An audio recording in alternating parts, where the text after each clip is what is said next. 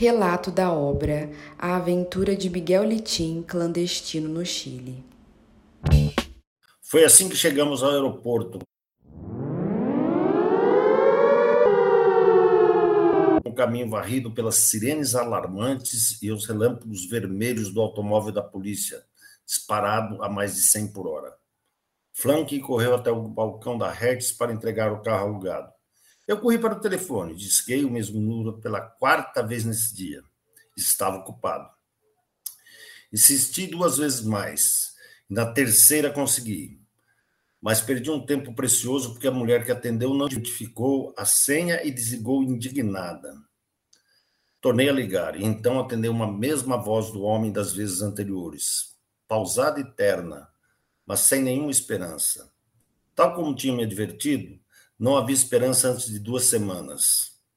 Quando desliguei, furioso e desiludido, faltava meia hora para a saída do avião. Estava combinado com Frank que eu passaria a alfândega enquanto ele terminava de acertar as contas na Hertz, de maneira que pudesse escapar e dar o alarme para a Corte Suprema de Justiça se me prendessem na saída. Mas na última hora resolvi esperá-lo na entrada da alfândega. Demorava mais que o normal, e na medida em que o tempo passava, eu ficava mais evidente com minha maleta de executivo e duas malas de viagem, além dos pacotes de presente.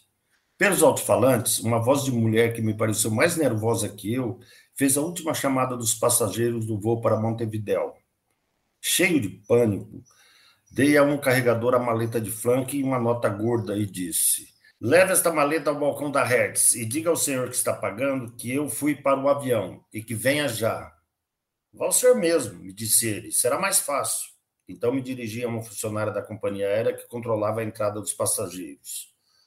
Por favor, disse ela, espere dois minutos enquanto procuro meu amigo que está pagando o automóvel. Faltam só 15 minutos.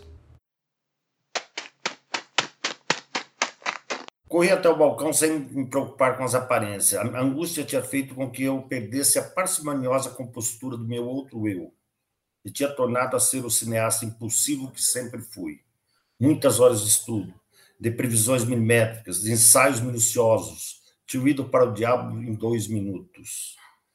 Encontrei Frank muito calmo, discutindo com o funcionário da Hertz a taxa de câmbio. Caralho, disse a ele. Pega o que for e te espero no avião. Temos cinco minutos. Fiz um esforço supremo para me acalmar enfrentei o controle migratório. O agente folheou o passaporte e me olhou fixo nos olhos. Eu olhei igual. Depois olhou na foto e tornou-me olhar, e eu mantive o meu olhar. Para Montevidéu? perguntou. Para comer a comidinha da mamãe, respondi.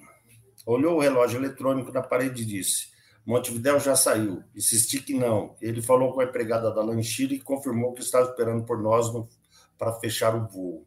Faltavam dois minutos. O funcionário carimbou o passaporte e devolveu-o sorrindo. Boa viagem.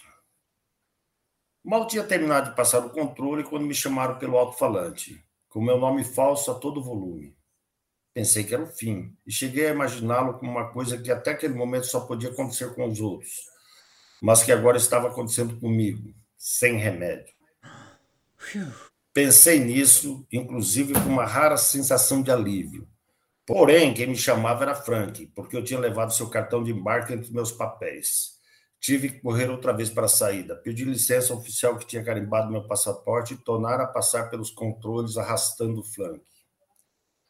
Fomos o último a subir no avião e fizemos isso com tanta pressa que não tive consciência de estar repetindo um a um os mesmos passos que tinha dado 12 anos antes, quando subi no avião que me levou para o México.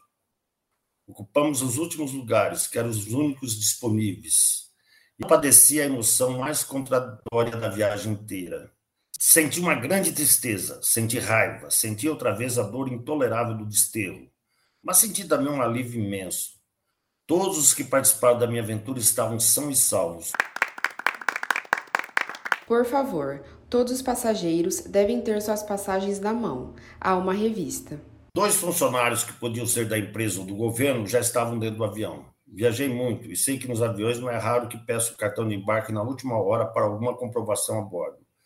Mas era a primeira vez que pedi uma passagem. Isso permitia pensar em qualquer coisa.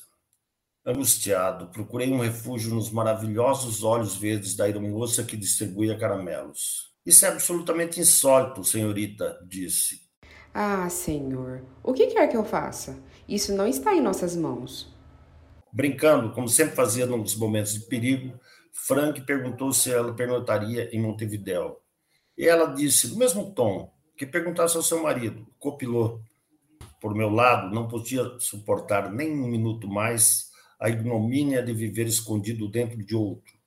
Senti vontade de levantar e receber os dois funcionários aos gritos. Vamos todos pro caralho, eu sou Miguel Litim, diretor de cinema, filho de Cristina e Hernan, e nem vocês nem ninguém tem o direito de me impedir de viver em meu país com meu próprio nome, minha própria cara. Mas, na verdade, me limitei a mostrar a passagem com a maior solenidade do que fui capaz, agachado dentro da couraça protetora do meu outro eu.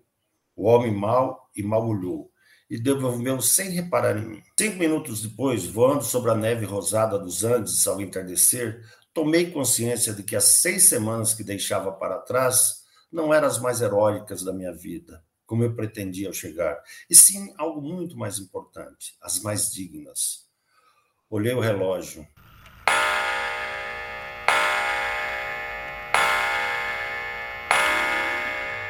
Eram cinco e dez. Naquela hora, Pinochet teria saído do gabinete com, com sua corte de áulicos, percorrido a passos lentos a longa galeria deserta, e descido ao primeiro andar pela suntuosa escadaria tapetada, arrastando os 32.200 metros de rabo de burro que tínhamos pregado nele. Pensei em Helena com imensa gratidão. A aeromoça dos olhos de esmeralda nos serviu um coquetel de boas-vindas e normou, sem que perguntássemos. Acharam que um penetra tinha entrado no avião. Frank e eu levantamos os copos em sua homenagem. Entraram dois, disse eu. Saúde.